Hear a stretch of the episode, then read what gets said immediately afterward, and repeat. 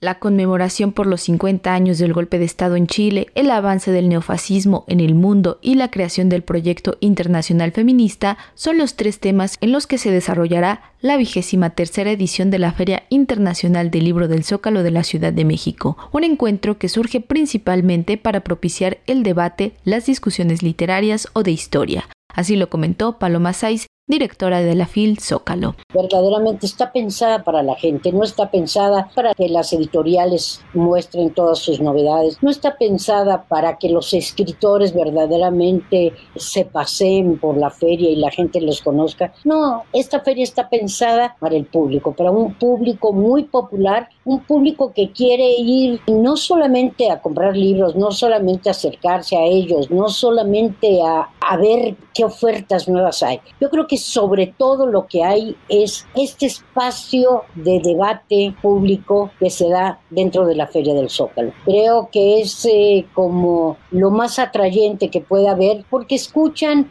muchas voces, gente muy inteligente, muy sabia y que no la pueden escuchar en, en, otros lados. Entonces por eso se vuelve la Feria del Zócalo verdaderamente un lugar de encuentro del pueblo de México junto con los libros y con los escritores. Paloma adelantó que para este año se han programado 263 actividades para todo el público, desde niños hasta adolescentes y adultos. Además, se tendrá la participación de 221 casas editoriales, tanto independientes como las ya consolidadas. Como cada año, se tendrá la presencia de autores nacionales e internacionales, entre los que figura Elena Poniatowska-Mor y el periodista y escritor Mark Cooper, quien se desempeñó como traductor del presidente socialista chileno Salvador Allende. Así lo comentó Paloma Saiz. No solamente Mark va a presentar ese libro, va a contarnos porque Mark era el traductor de Allende y que vivió el golpe de Estado. Pero que igual que él, vamos a tener una mesa redonda donde van a estar también otros compañeros que igual vivieron también el, el golpe, que son a Yuseleski, a Darío Salinas, a Cristian Rodríguez y a Beatriz Torres. Todos chilenos, todos de alguna manera que vivieron el golpe y que tuvieron que salir exiliados, excepto Mark, que bueno, se regresó a Estados Unidos, donde él vive allí, pero los demás, Cristian, que está en Francia, que está haciendo una labor muy importante junto con Jean-Luc Mélenchon. Y bueno, y tanto Beatriz como Yuselensky como Salinas están aquí en México desde entonces